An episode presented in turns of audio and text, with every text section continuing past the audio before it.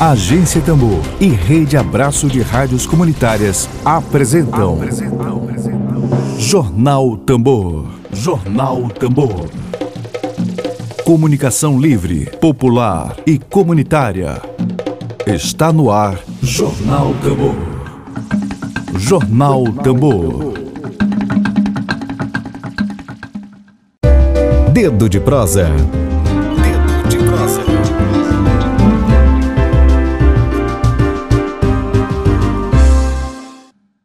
A gente tem prazer de receber aqui hoje, ah, no coletivo de comunicação do Maranhão, Agência Tambor, a pesquisadora das questões de gênero e da realidade brasileira. Ela é doutoranda na Universidade Federal do Rio de Janeiro e integra o grupo de pesquisa deocolonial, uh, grupo de pesquisa Carolina Maria de Jesus Drica Madeira. Muito bem-vinda à Agência Tambor. Bom dia para você. Bom dia, queridas e queridos e todos que estão nos ouvindo no Maranhão. Muito obrigada pelo convite.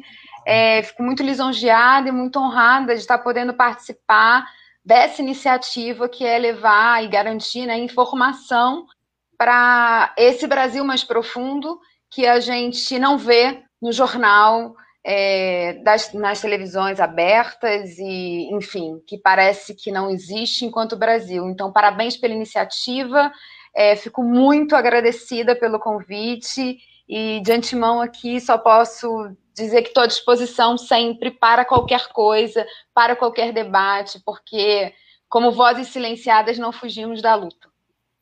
Obrigada, Drica. E por falar em Brasil mais profundo, a gente aproveita e dá um bom dia para o Gil Quilombola, que está acompanhando aqui, acaba de saudar aqui, bom dia, ele está na escuta no Quilombo Nazaré. Obrigada, Gil, pela audiência aqui hoje. Bom, a gente tem também a presença da Daniela Luiz, direto da redação da Agência Tambor, que vai participar conosco hoje desse debate aqui com a Drica.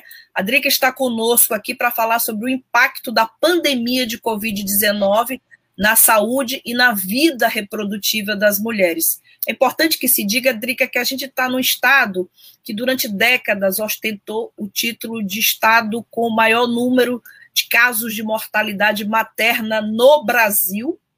Hoje, nos últimos anos, houve uma pequena queda. O Maranhão já está em. A última estatística que eu tenho está em segundo lugar é, em casos de mortalidade materna, considerando é que 92% desses casos de mortalidade materna são evitáveis. Então, é uma tragédia é, local que a gente vai dividir contigo e vai incluir também nessa pauta. Mas vamos começar sobre exatamente saúde reprodutiva das mulheres, a importância de debater esse tema saúde reprodutiva das mulheres brasileiras, sobretudo as mulheres negras. É, começo contigo com a seguinte questão: é, o debate da saúde reprodutiva das mulheres durante muito tempo ele não existia. É bem recente se debater saúde reprodutiva das mulheres. É, qual é a importância, o significado que debater saúde reprodutiva de mulher pode trazer, pode contribuir para a nossa atualidade? Bom, é, eu acho que é, é, você já diz, né, na sua pergunta a resposta, né? Por muito tempo, esse debate é um debate de menor importância é, no Brasil, não e não passa a ser um debate de maior importância hoje. É bom que a gente diga isso, porque não devia ser uma questão só de mulher, né? Devia ser uma questão da sociedade. Afinal de contas, a gente está falando de produção e reprodução da vida humana, então da vida dos humanos, todos, somos todos, né? Humanos e humanas. E aí eu preciso te é, voltar um pouquinho atrás para dizer algumas coisas que eu acho importantes. Né? Na Conferência do Cairo, de 94, é, os direitos sexuais e reprodutivos, e aí das mulheres especificamente, né, deixam de ser tratados como um controle populacional, porque até aquele momento a gente tinha essa ideia, né? essa, né? É, essa, essa fala muito ruim, né? De quando é. você falava de controle da sexualidade e da reprodução das mulheres, estava falando de um controle de natalidade.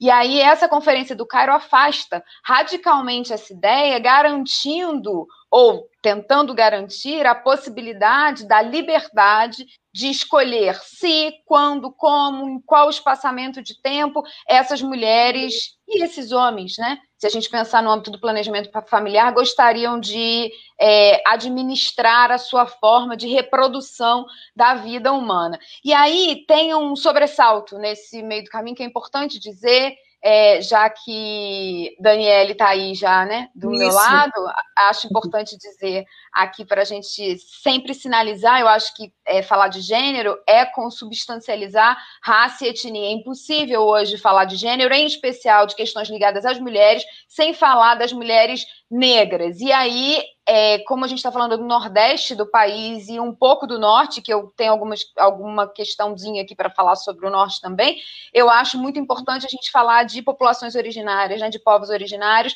e é, dessa negritude que marca o recalque da nação de identidade nacional aqui que a gente tem. Então, um grupo de mulheres negras, sabidamente, lá em 94, falou: essas mulheres brancas não vão dar conta de resolver os nossos problemas enquanto um coletivo de mulheres só. Por quê? Porque elas não entendem, não percebem, na verdade, o tanto de diferença que tem, esse limiar da diferença entre mulheres brancas e negras. Então, mulheres negras se organizaram ali naquele momento e por conta dessa organização, e é chamada de mulheres de descendência africana, né, é, pela justiça reprodutiva, elas forjam esse conceito de justiça reprodutiva. Então, se não fossem essas mulheres negras a se organizarem um pouquinho antes da Conferência do Cairo, a gente não teria a amplitude do conceito de justiça reprodutiva, que vai muito além de direitos reprodutivos. Isso é muito importante que a gente ressalte também, porque direito você fala de uma pauta dada, né? Ou se está conquistado, está resolvido. Agora, quando você fala de justiça reprodutiva, você coloca aí outras temáticas que vão cortar, na verdade, a sociedade é, já dividida em classes, mas vão rele nos relembrar dessas especificidades, não só regionais, como é o caso do norte e nordeste do país, mas também das especificidades de raça e etnia. Então, eu acho que essa, esse é o primeiro ponto. A gente, quando pensar em saúde sexual e reprodutiva das mulheres, pensar no conjunto da sociedade, no planejamento familiar, não é só é, o direito ou não de ter é, o, o filho, é o direito de planejar a família quando, se, se eu quiser. E mais ainda, se não fossem as mulheres negras a se movimentarem, a gente não teria ampliado esse conceito e que traz para a gente hoje um, um conforto, mesmo com o não cumprimento da legislação, de todas as legislações na sua amplitude, mas traz para nós um conforto de pensar a justiça reprodutiva muito para além dos meus direitos sexuais e reprodutivos localizadamente num país qualquer. Né? É, é, começo por aí. Pra... Perfeito. Bom, quero saudar a presença aqui da Daniele Luiz. Daniele, a Dani é jornalista da agência Tambor e também colaboradora do site Negre. É isso, Dani?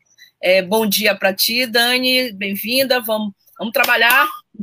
Bom dia. Bom dia, bom dia, agência da Agência Tambor. Eu estou aqui hoje compondo essa bancada com esse assunto super importante, né? E é, quero saudar também a presença da Drica aqui com a gente para falar desse tema, e, e, ela já trouxe esse recorte de raça também, que é, é um tanto importante para este tema, né? E aí a gente vai falar também em relação à pandemia, que a gente tem visto também o, o, o número de de nascidos também, que tem diminuído, né? Agora o número de mortes está até superior ao número de nascidos aqui no Brasil. Então, isso também tem consequência em relação à pandemia. E em relação à própria mulher, a gente tem visto também como a, no começo da pandemia a gente ficava, ainda não tinha estudos o suficiente para dizer quais eram as consequências ou problemas, se as mulheres grávidas eram mulheres de risco em relação à pandemia. E agora a gente percebe que sim, são, tem um risco, tem que ter maior cuidado com essas mulheres, né? Porque além de elas poderem ter consequências mais negativas em relação à Covid, então tem todo um contexto aí que, além de pensar na questão da, da, da reprodução, ainda temos que pensar na questão da pandemia, não é verdade? Perfeitamente, Dani.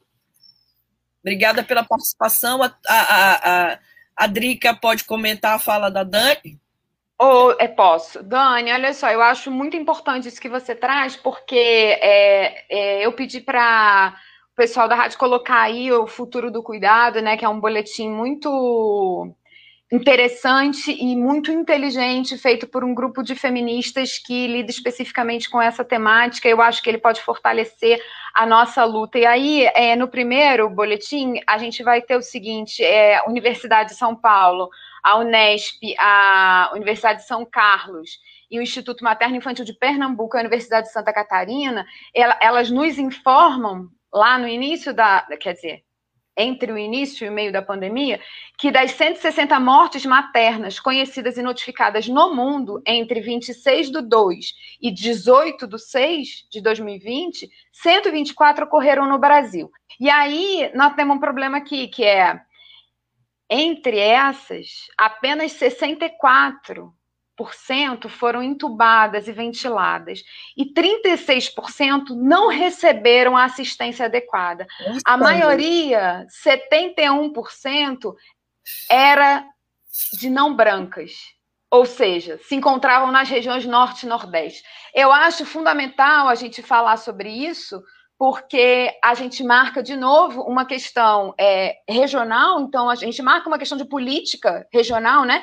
De como é que se olha para essa humanidade nordestina e nortista desse país, que seria a nossa composição primária, ou que guarda mais traços da nossa composição primária, e como é que o SUS não dá conta por falta de investimento, e aí a gente não pode. Bom, Vamos concentrar aqui nesse, né? Ah, é, por falta de investimento desse governo especificamente, e por um negacionismo de parte da população, né? E a gente não pode esconder que a população brasileira está é, pactuando de alguma forma, talvez o Norte e o Nordeste nos salvem desse pacto, esse grande pacto que a gente tem com o negacionismo e com uma forma de enxergar a vida e a vida das mulheres, e no caso das mulheres em situação da pandemia, como uma vida menor, uma vida que não vale, porque a gente está falando especialmente de mulheres, em sua maioria, negras, quilombolas,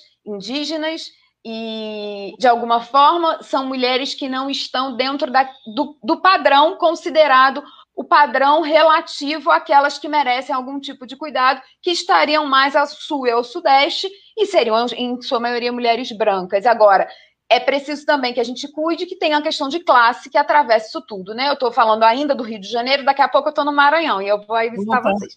Mas eu estou falando do Rio de Janeiro ainda e quero dizer assim, é, não, é, não é também justo que a gente olhe para o Rio de Janeiro e para São Paulo e perceba que essas cidades, por conta do desenvolvimento econômico muito é, devido à população negra, que na verdade se espraia pelos. É, é, no Rio a gente vai chamar de favela, nos outros lugares a gente pode chamar de periferia, então a gente pode chamar de todos de população periférica, né? É, que fizeram parte fundamental da constituição des, desses estados, portanto, dessas capitais, que norteiam o desenvolvimento econômico do país, que hoje está falido por falta de visão política de governantes que não têm compromissos com a nossa, a, o nosso desenvolvimento enquanto população brasileira, né? E aí as mulheres, de fato, são as mais prejudicadas. Em qualquer situação de crise, as mulheres são as mais prejudicadas. Sendo assim, não só as mulheres, mas aquelas, aquelas pessoas que são os humanos que as mulheres cuidam. Crianças, idosos e doentes de Covid, por exemplo, que não, não puderam ser hospitalizados ou não podem hoje né, por falta de oxigênio, seja o caso de Manaus, que foi é, amplamente difundido, ou mesmo no caso de Petrópolis, que é uma, uma, uma cidade de é, serrana do Rio de Janeiro, onde você não tem mais leitos disponíveis para o atendimento da situação da pandemia do Covid-19. E isso é óbvio que é a falta de investimento e gestão, né, porque o sistema é feito para funcionar, é um sistema, um dos mais avançados do mundo. O Bom, sistema Ok. Quero saudar, Drica, também a presença dos homens aqui nesse debate, que é fundamental a presença deles. Jamilson Camilo. Obrigada, Jamilson. Clebson Câmara, oficial. Obrigada, Clebson. Inclusive, comenta tema bastante pertinente. Parabéns pela escolha do tema. E eu queria informar a todos e a todas que ah, já está disponível aqui. A Drica acabou de mencionar estudos e pesquisas. O link do boletim está aqui já disponibilizado para quem a quiser acessar aqui na nossa transmissão. E está aqui disponível. Drica, uh, eu citei a mortalidade materna, né? Mater, foi materna, gostaria de corrigir se eu falei infantil, mortalidade materna aqui no Maranhão, que é, é por décadas foi a mais alta do Brasil e agora tá continua, permanece alta, mas em segundo lugar. A revista Piauí trouxe uma matéria interessante esse ano que mostrava que o Brasil tem uma taxa de mortalidade materna duas vezes maior do que a China, que é aquela quantidade absurda, duas vezes maior do que a China. Hoje de manhã cedo no Twitter, Dani, eu estava lá colocando a gente é, contabilizando a quantidade de feminicídios aqui no Maranhão, cada vez mais frequentes, no Brasil também, Drica, na pandemia. E eu estava tweetando dizendo que são 521 anos de cultura machista e patriarcal, de machos achando justo violentar indígenas ou pretas, de poderosos considerando normal sexo forçado, de patrões estuprando empregadas, marido humilhando mulheres, e ainda acho estranha essa quantidade de feminicídio, considerando todo o nosso histórico de violência contra a mulher. Drica, é, na tua opinião, a, a pouca atenção dada à questão da saúde reprodutiva das mulheres, a pouca atenção dada a mortalidade materna do Brasil duas vezes maior do que a China, passa, perpassa, faz uma interface com a cultura machista patriarcal brasileira, é, quais os outros fatores que a gente poderia analisar como essa mais essa negligência das políticas públicas do Brasil, é, esse recorte de saúde é, reprodutiva das mulheres. Como é que tu avalias essa negligência é, oficializada no Brasil com relação a esse tema? Bom, eu acho, é, não sei o que a Dani pensa, mas eu acho que esse processo que a gente vive, e aí você falou morte materna, e a gente pode expandir, mas é claro, a gente está aqui fazendo um recorte, para ficar mais fácil a conversa, a gente pode conversar sobre outras temáticas em outros momentos. Mas o projeto de extermínio de corpos que não nos servem, porque não produzem ou porque estão fora do mercado do consumo, é, é, eu não posso olhar como um, um projeto em separado do projeto capitalista e patriarcal. Então, eu acho que é óbvio e fica cada vez para nós aqui que estamos discutindo, para quem está nos ouvindo, mais claro que é, a falta de acesso é, a, é, negar direito a acesso à informação, negar direito ao abortamento legal, negar direito a políticas que a gente já tinha vencido, por exemplo, como de métodos contraceptivos para homens e mulheres.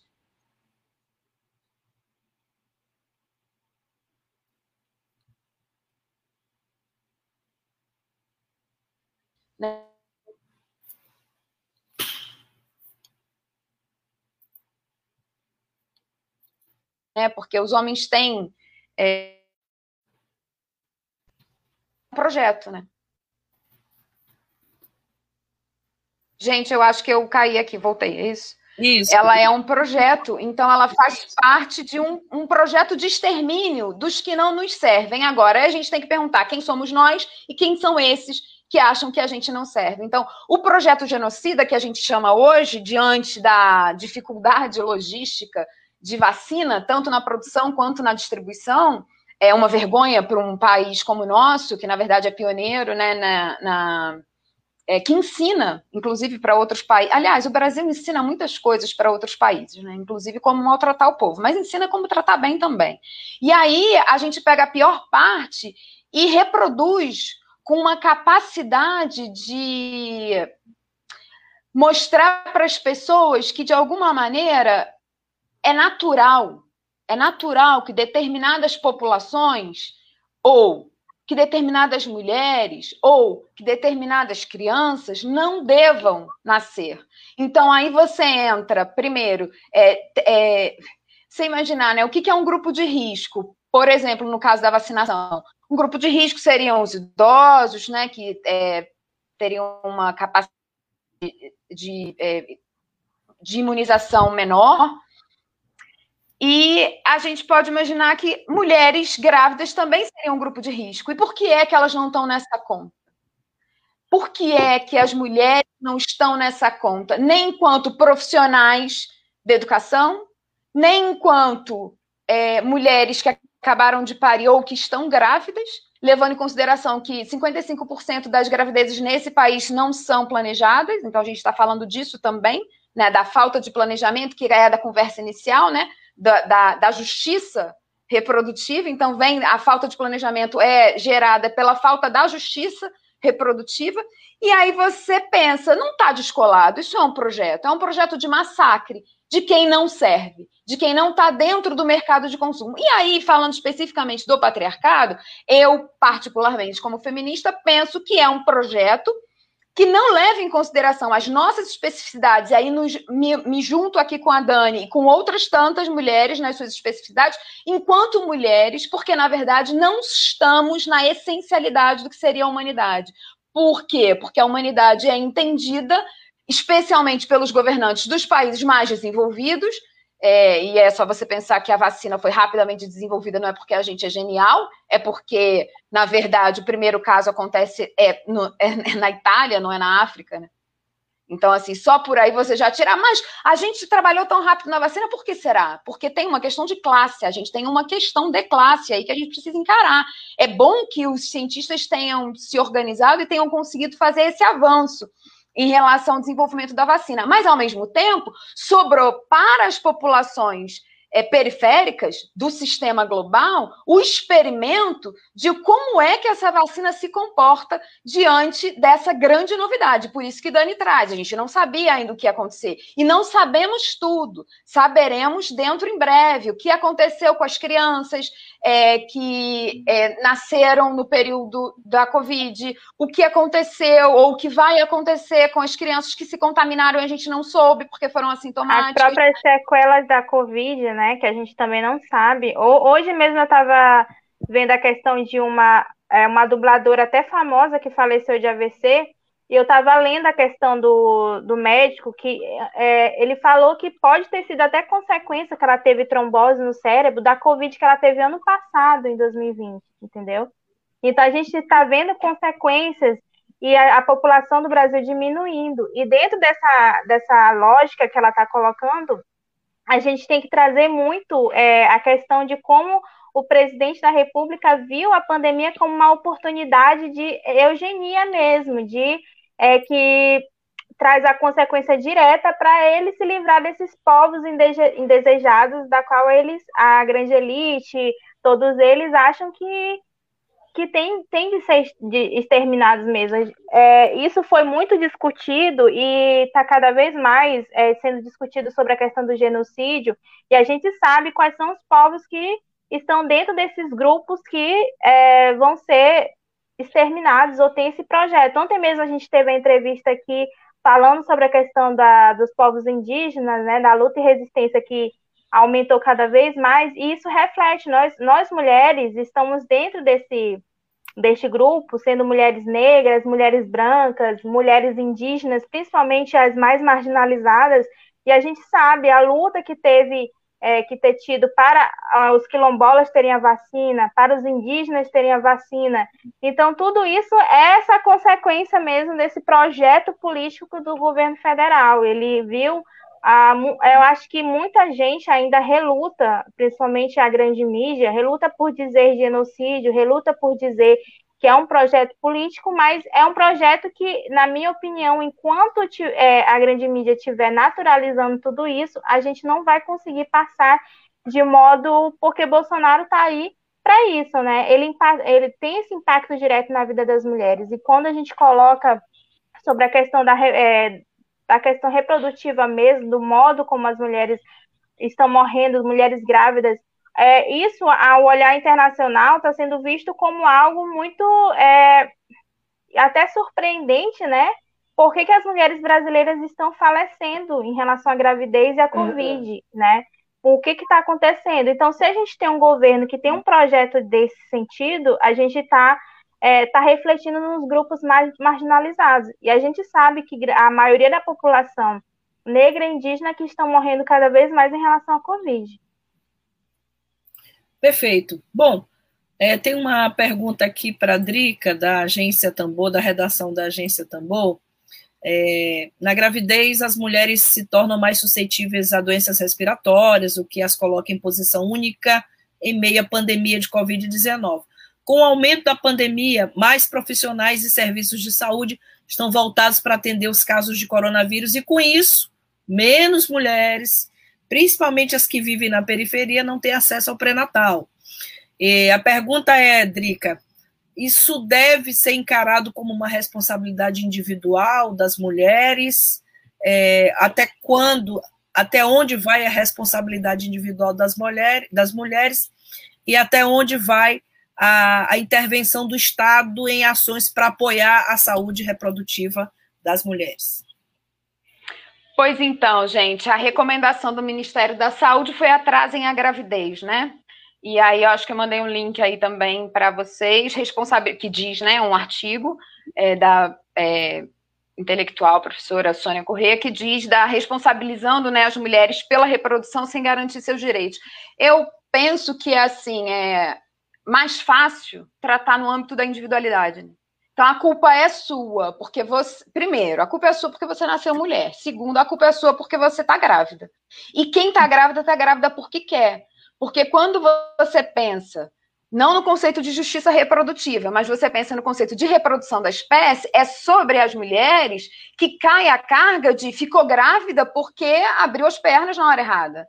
Então sabia que tinha uma pandemia, não podia ficar grávida, como se a vida se desse dessa maneira, né? Então, assim, é, as mulheres grávidas estão mais suscetíveis a, é, a, a enfim, elas estão gerando uma vida, né? Então elas precisam de mais energia, mais alimento. Então, em meio a uma crise sanitária e econômica, é óbvio que a gente está maltratando uma população que está gerando uma outra população que talvez não seja interessante ao próprio sistema que ela exista. E aí eu acho que a Dani explicou isso um pouco antes de mim, e acho que está certo, é isso mesmo, Dani. É, é um projeto para vulneráveis. E aí, quando você pensa que se é internacionalmente reconhecida a situação de que mulheres grávidas deveriam ser tratadas de determinada forma, porque assim como idosos, crianças, é, é, pessoas com deficiência em alguma medida é, precisam de cuidados especiais, as grávidas também precisam de cuidados especiais do Estado brasileiro e de todos os estados, no entendimento e, de que Idrita, você está reproduzindo você, a vida. Só para você completar essa pergunta que está sendo feita, para você, quais são essas medidas necessárias que o Estado precisa proporcionar em relação à pandemia mesmo especificadamente? O Dani, a gente falava aqui no início da pandemia que tinha um problema na. A gente fez uma, um programa de internet que batia um papo com as mulheres periféricas do Rio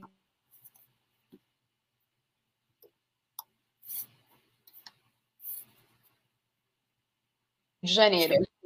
E elas nos diziam o seguinte: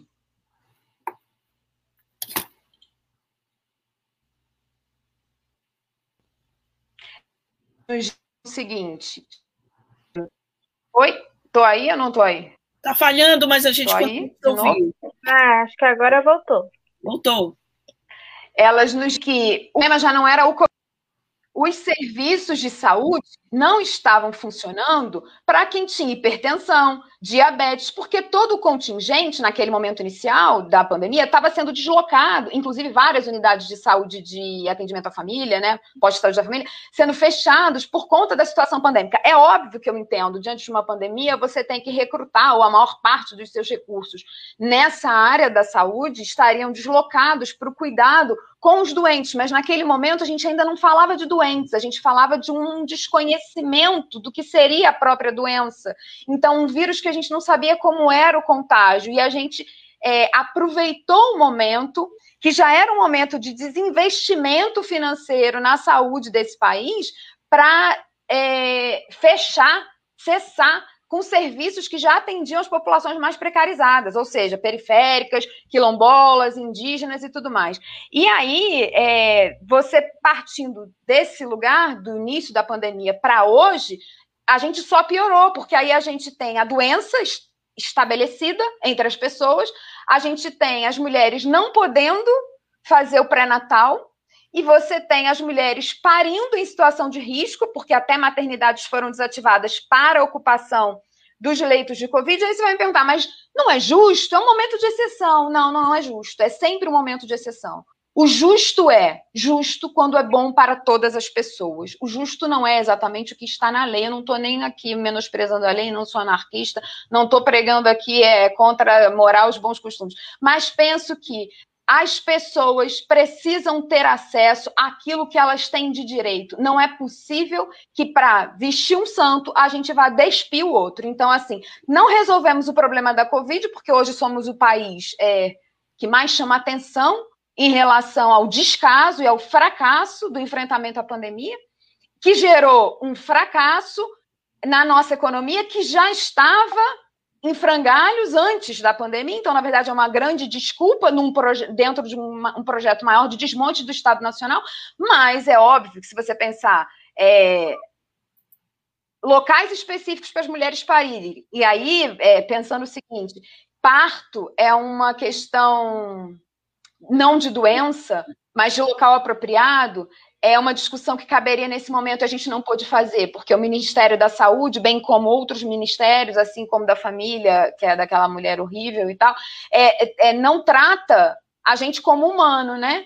Então, o que, que eles pensam? Elas não precisam de cuidados. Então, a gente tira o pouco que tem e deixa todo mundo sem. No final, as pessoas estão morrendo de Covid e estão morrendo é, é, depois do parto ou na hora do parto, e estão sendo descuidadas na hipertensão e na diabetes. Então, é, tem ação? Claro que tem ação. E a ação é uma ação que já está planejada desde quando a gente cria o acesso à atenção primária. Porque para você não ter complicação e o sistema de saúde ter que gastar mais dinheiro na intervenção que vem posterior, a, que é a complicação, que seria a internação, no caso da Covid, o intubar, o ocupar os leitos de UTI, você tem uma atenção básica, que é negada a essas pessoas, só que ela não é negada agora. Então, isso tudo virou uma grande desculpa. A pandemia passa a ser, para países como o Brasil, uma grande desculpa para que você continue não garantindo os direitos que estão salvaguardados na nossa Carta Magna é, de acesso a, por exemplo, educação básica, é, saúde para todo mundo, e a gente não está falando de saúde complexificada, a gente está falando de atenção básica. Então, mulher grávida precisa de atenção básica, você não tem médico para atenção básica, então, e por que você não tem médico para atenção básica? É uma coisa leva a outra. É um pensamento que a gente tem que ver. Quem são os médicos desse país? Quais são as universidades que formam esses médicos? Eles estão comprometidos com o quê? Quais são os médicos que estão comprometidos com o Sistema Único de Saúde?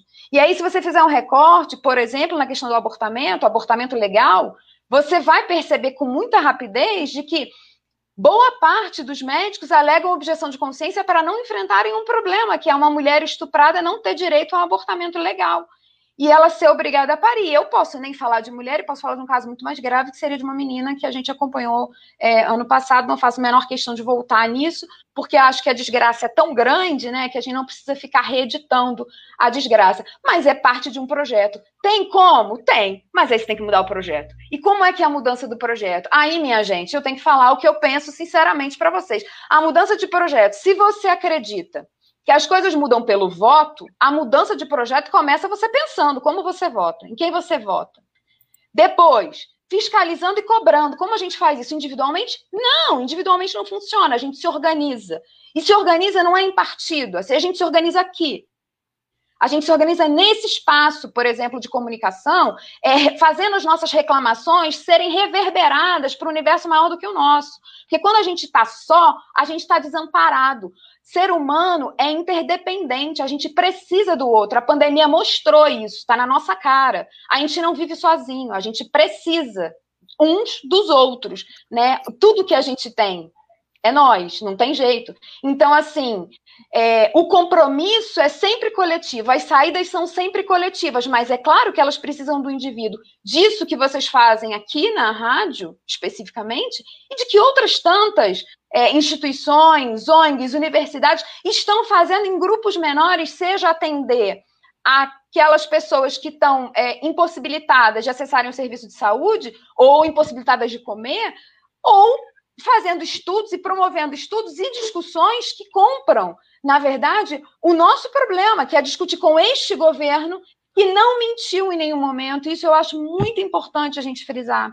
A gente não comprou gato por lebre. A gente elegeu um sujeito que disse a todo momento a que veio. E o mais espantoso é pensar que o povo brasileiro está cúmplice de um crime que está acontecendo não só contra nós mulheres, ou nós quilombolas, ou nós pretas, ou nós indígenas. Não, é contra todo o povo brasileiro, numa tentativa inglória de fazer uma seleção que não seria natural, seria uma seleção através do capital de quem tem direito ou não à vida. E isso talvez seja o mais importante. Discutir o direito ou não à vida, ao bem viver, é discutir uma outra forma de governar, onde a gente participe, onde a representação não esteja acima da minha participação pessoal, mas a minha participação pessoal esteja coordenada através de uma participação coletiva, que vai dizer: aqui nós precisamos de saúde pública, de atenção primária, aqui a gente precisa discutir gravidez na adolescência, aqui a gente precisa baixar os níveis de feminicídio. Por quê? Porque homens ainda matam mulheres.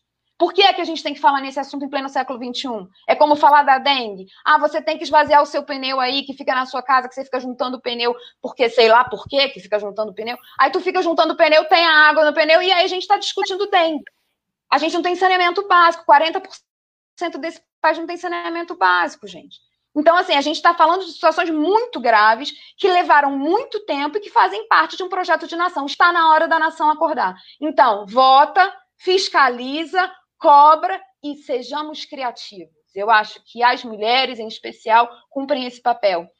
Que a gente possa desenvolver a nossa criatividade para que nos mantenhamos vivas. Porque nos queremos vivas. E a nossa criatividade, ela está desde o cuidado que a gente tem com os nossos, dentro das nossas casas, até com os outros, fora das nossas casas. Quando a gente olha para a vizinha e vê que ela está sofrendo, e mesmo não podendo chegar perto, a gente grita do nosso muro para ela. Quando a gente escuta uma mulher apanhando e a gente vai procurar saber o que é e chama a gente fofoqueira, na verdade a gente quer saber o que é para ver como vai ajudar.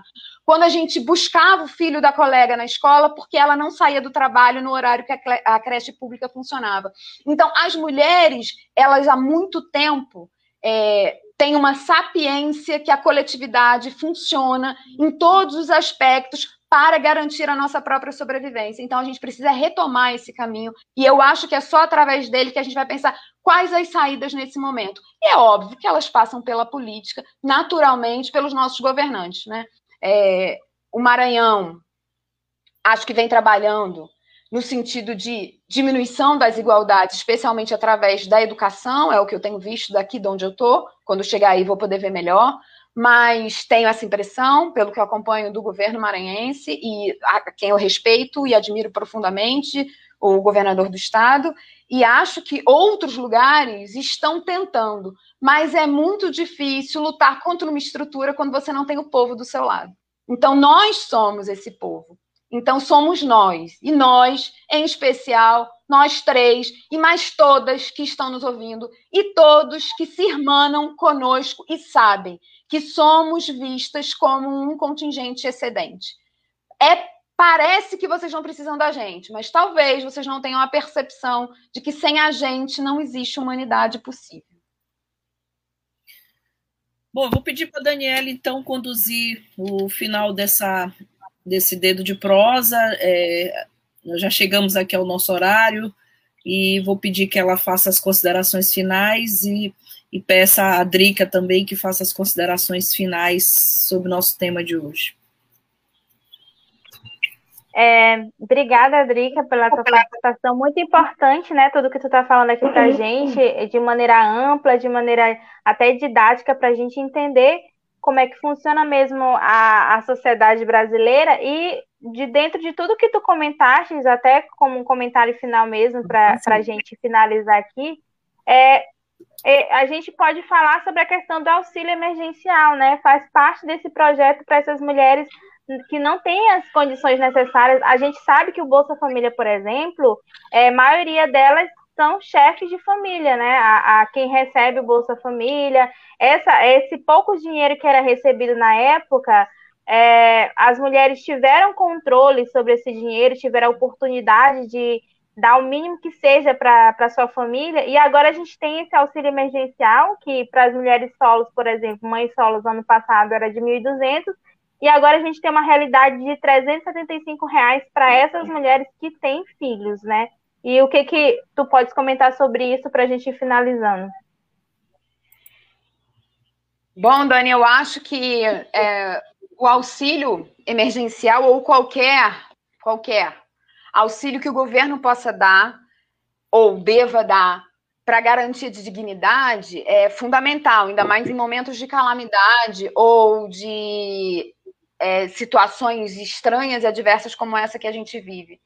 É, é, bom que a gente relembre que o auxílio emergencial, na verdade, a proposta inicial do Bolsonaro não era uma proposta digna, e isso é bom a gente lembrar que, na verdade, foi um projeto da esquerda, que a gente costuma dizer que está desorganizada, que não está nem aí, mas da esquerda no parlamento brasileiro, que, na verdade, elevou o valor do auxílio emergencial primariamente, não conseguiu fazer isso agora, nesse momento, por um enfraquecimento, já que o Bolsonaro se alia agora a aquilo que a gente chama de política do centro, né? Então ele, ele cai na, na, na, política da vida real, que é aquela que ele negou a todo tempo e que o fez eleito é, com a, a, cumplicidade do povo que acreditava que existe política sem política, né? Você tem um governante, mas ele não faz política, não. Então a gente já entendeu que é mentira. Ele faz política a todo momento, é só por isso que ele governa.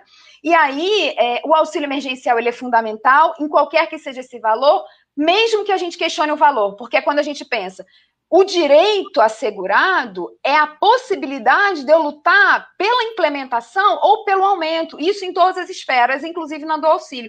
O que eu acho é que a gente devia começar a pensar, e alguns. É, é, não vou fazer aqui campanha para ninguém, mas alguns presidenciáveis falavam isso, e eu acho que é interessante a gente pensar sobre isso, né? Numa renda mínima, básica, universal, que deveria ser garantida minimamente às pessoas que estão em situação de vulnerabilidade e que o Estado não vai dar conta de arcar com a possibilidade das pessoas comerem. A gente não está falando das pessoas comprarem, a gente está falando das pessoas comerem. Então, se o Estado é responsável pelo desenvolvimento da nação, desenvolvimento passa por desenvolvimento econômico, e a gente que não é trouxa já percebeu que a iniciativa privada só quer mais lucro, o desenvolvimento econômico para a iniciativa privada não é mais empregabilidade, é mais dinheiro, é mais lucro para o patrão. Se a gente percebeu isso com clareza, a gente também deve perceber que então é papel desse Estado poder prover aqueles que não são capazes por alguma questão estatal também, que seria aí a gente podia entrar na falta de estudo, de capacitação técnica, enfim, do nível de violação máxima que a gente tem do Estado brasileiro com o nosso povo, que produz, na verdade, uma, uma distorção naquilo que seria uma benesse do Estado e não um direito do cidadão em relação ao Estado brasileiro. Acho que é fundamental a gente pensar numa renda básica universal, acho que é fundamental a gente ter a garantia do auxílio emergencial e acho que é fundamental a gente ter espaços como esse para que a gente possa dizer o que a gente pensa, sem medo de dizer o que a gente pensa, porque eu posso dizer o que eu penso. É garantido constitucionalmente, mas mais do que isso, é garantido pela minha boca e pelos meus pares, que são vocês que estão aí do meu lado. Então, assim, a todos os jornalistas, a gente começou esse programa é, com essa pauta, eu acho muito importante a todos os jornalistas e jornalistas, a todos os articulistas políticos, a, a todas as pessoas que estão comprometidas com um projeto de nação, que seja um projeto de nação para todos e todas e todos, que inclua todos nós, como diria Lélia Gonzalez, que a gente seja um grande quilombo dos Palmares, porque ali de fato estaria uma essência de uma identidade nacional não recalcada como a nossa, né? muito pelo contrário, uma identidade nacional que pudesse alavancar as nossas potencialidades, como o Maranhão faz lindamente, e é, é verdade, sou uma apaixonada pelo Maranhão e acho que aí a gente encontra um berço de um caldo cultural muito importante para o país, pouco descoberto, mas muito importante. Então, acho que a gente precisa, na verdade, é, tomar consciência de que eu não vou deixar de falar, porque ninguém vai me proibir. E eu espero que vocês continuem aí falando. E eu espero que todo mundo que tem a voz não tenha medo de gritar. Então, para concluir, eu vou dizer às mulheres, às mães das meninas jovens, às mães dos jovens rapazes, que a gente precisa de educação sexual para decidir, de contraceptivos e outros métodos para não engravidar, de aborto legal, seguro e gratuito para não morrer. E a minha pergunta para provocar você que ouviu a gente até agora ou vai ouvir em outro momento, outra oportunidade, é o que, que você vai fazer para honrar esse pacto social que é a gente combinou de não morrer, Já diz Conceição Evaristo, eu estou com ela e não abro. A gente combinamos de não morrer e não vamos. Estaremos aqui, estaremos e nos queremos vivas. Obrigada pelo convite, obrigada, Dani, pela oportunidade de estar do seu lado. Obrigada a todo mundo da rádio, né? E agradeço, é só isso. É, muito obrigada pela oportunidade e pelo espaço. Bom, obrigada a todos e a todas que nos acompanharam, a Franciele Sander, Regina Galeno, obrigada, Regina, pela presença, a todos que estiveram conosco, a gente deseja para vocês uma boa tarde. Drica, obrigada. Em nome da agência Tambor, eh, eu gostaria de agradecê-la pela presença hoje. A Drica Madeira, ela é doutoranda da Universidade Federal do Rio de Janeiro, integra o grupo de pesquisas Carolina Maria de Jesus e esteve hoje conosco debatendo. Obrigada, Dani, pela presença. Bom dia a todos e a todas. Web Rádio Tambor, a primeira rede de comunicação popular do Maranhão. Comunicação comunitária, livre, alternativa e popular.